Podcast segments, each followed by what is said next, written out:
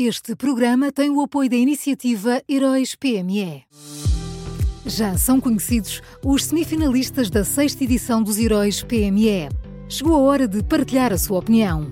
Vote já na sua história favorita em heróispme.pt e ajude a selecionar os finalistas de cada categoria. Tem até ao dia 19 de maio. Esta é uma iniciativa Unit Consulting.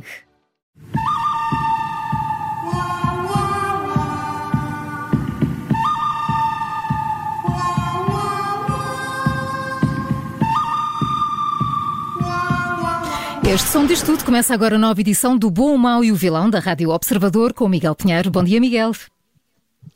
Muito bom dia, Maria João. Bom dia. então, bom estou dia. Estás em luz do espírito. Natalício. pois estou, estou aqui. Epa, Está é só boas quase. então hoje.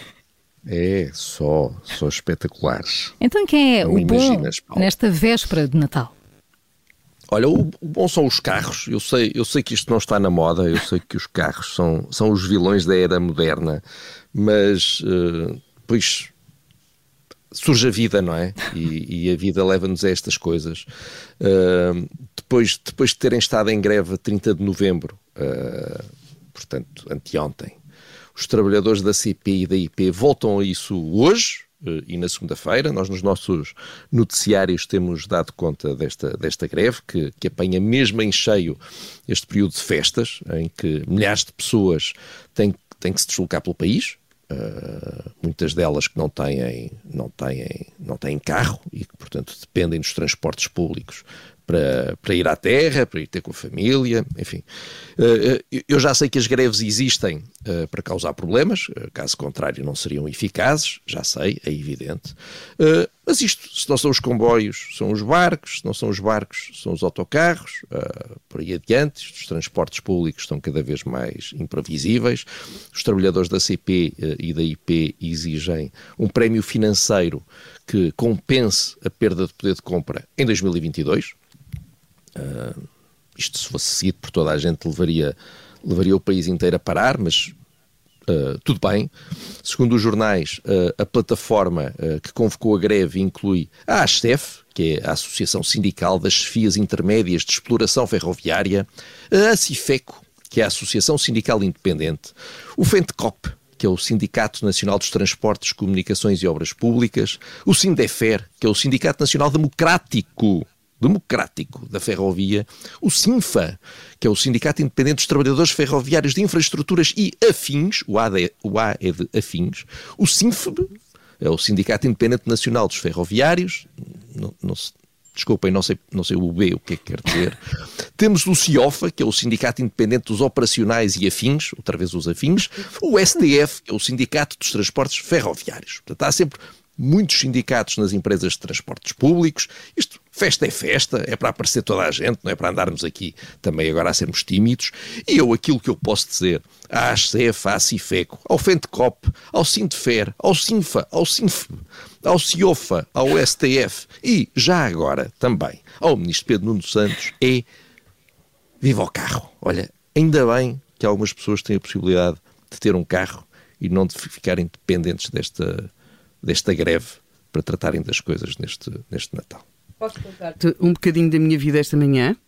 Oh, Helena, oh, vamos ficar aqui até começar o a certeza. É que eu, vi, eu, eu, que sou, eu que tenho um passe, é, eu que venho de comboio todos os dias, claro que hoje tive de vir de automóvel, não é? Portanto, vivo ao carro porque não Certo, dava para arriscar, claro. não é? É que eh, aquela ideia de que hoje estão a ser suprimidos comboios é uma ilusão, porque eles são pri- suprimidos todos os dias. Hoje são é, oficialmente suprimido- suprimidos e um bocadinho mais de supressão. Depois cheguei aqui, arrumei o meu veículo, era muito cedo, o primeiro parquímetro estava avariado e o segundo ficou-me com 3 euros e não deu ticket.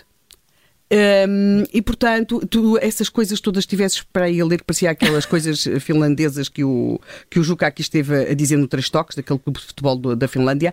Tu vê lá se encontras aí algum a quem eu possa apresentar também um pedido de, de- pronto, de ser ressarcida por isto tudo, pelo passo que paga e que não posso usar o comboio, pelo automóvel que tive de trazer e o impacto ambiental e a coisa climática e essa coisa toda, mais os 3 euros que me estão dentro do, do parquímetro da ML e não tenho ticket ainda me arrisco a ser multada. Helena, viva está- o carro abaixo o ticket. Tá bem? Está só a mais ouvir o- um SUTP. O, CIF, o, o sindicato. O CIF. Não, não. O Sindicato dos Utilizadores dos Transportes Públicos. Ah, é, é gente que sofre muito. É, é, é, vamos para a luta já.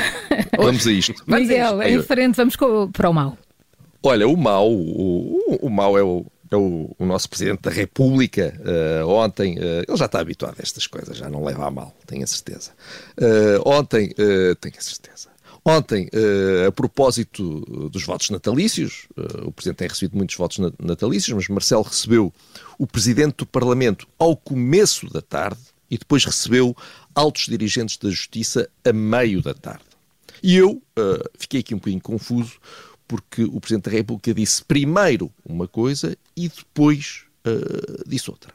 Uh, o que não é habitual. Eu fiquei surpreendidíssimo. Mas então, na primeira audiência, ao começo da tarde, Marcelo Rebelo de Sousa, muito confiante, elogiou a força das instituições portuguesas, disse que quando olhamos por esse mundo fora, para o número de regimes não democráticos que se vai multiplicando e os democráticos que aqui e ali vão definhando, com democracias cada vez mais fragilizadas e obsoletas, vemos que a nossa democracia tem enfrentado desafios difíceis com sucesso. E concluiu isto. A democracia cá está firme na multiplicidade de representação na Assembleia, que será das mais numerosas e variadas da história democrática. Portanto, atenção, ao começo da tarde, a nossa democracia estava firme. Mas, mas, mas, a meio da tarde, na audiência com dirigentes da Justiça, Marcelo Rebelo de Sousa já achava que é urgente iniciar um novo ciclo em Portugal. Temos que começar já, hoje, um novo ciclo, porque, segundo ele, se nós não, não o fizermos, começarão, começarão a confundir Uh, as pessoas começarão a confundir o que haja de fragilidades na nossa democracia com a própria democracia e isso seria muitíssimo errado. Portanto, nós temos uma democracia resistente a derivas autoritárias ou temos uma democracia que pode ir a caminho de uma deriva autoritária? Eu fiquei assim na dúvida, fui confirmar e a resposta do nosso chefe de Estado, se eu bem a percebi, posso não ter percebido, é sim, não e muito pelo contrário. e ficou esclarecido. Está tudo certo. Muito bom. Ai. Meu Deus. Mas imagina, Paulo, tens que fazer 30 discursos por dia. É óbvio. Começas a dizer tudo e o seu contrário, como é evidente, senão aquilo é tudo uma chatice, tens que ir alternando. Pois, claro. Miguel, isto é um, é um presidente para todas as estações, não nos podemos queixar. Nada é? disso. Se o presidente, em vez daqueles 30 veículos, passasse a andar de transportes públicos, passaria Olha, a dizer coisas muito mais coerentes. Pois era, e não tinha tempo para isto tudo. Exatamente. Miguel, só fica a faltar o vilão. Olha, o vilão é Carlos Moedas. A, a, a Câmara de Lisboa acaba de editar a revista Carlos Moedas, Servir Lisboa, 2021-2022. É um, é, um, é um grande título. Segundo as contas da, da oposição municipal, uh, nesta revista de 252 páginas, há 260 fotografias em que entra o Presidente da Câmara. Eu, não, eu só contei aquelas em que ele não aparece, são 16. Não fui, não fui contar as 260, mas se não está certo, anda lá muito, muito, muito próximo. Uh, Carlos Moedas, uh, numa reunião da Câmara, chamou isto um exercício de transparência. Eu, uh, com o meu espírito natalício, chamo-lhe um exercício de exibicionismo. Uh, ao longo daquelas muitas páginas que foram pagas por todos os lisboetas, nós vemos Carlos Moedas com máscara e sem máscara, uh, com fato e gravata e em calções. Uh, vemos Carlos Moedas de frente, de costas e de lado.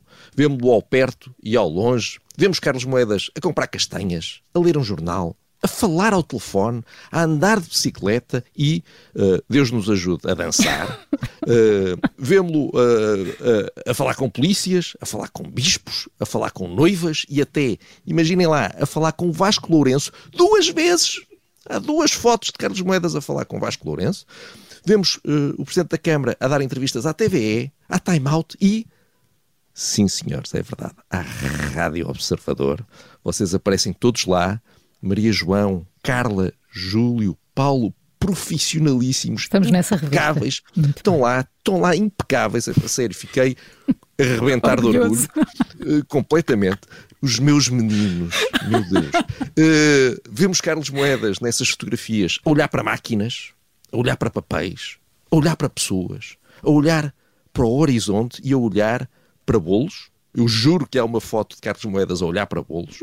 Uh, o ego de Carlos Moedas coube em 260 fotos. Eu só fiquei com dúvidas sobre se o ego de Carlos Moedas cabe em Lisboa. Se calhar, se calhar Lisboa é demasiado pequena para o ego de Carlos Moedas. Olha, 2023, vamos já começar a preparar isto.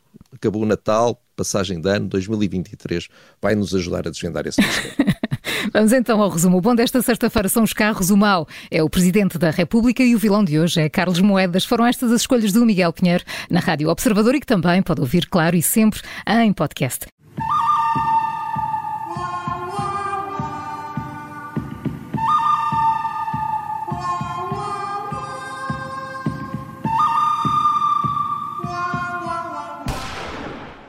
Este programa tem o apoio da iniciativa Heróis PME.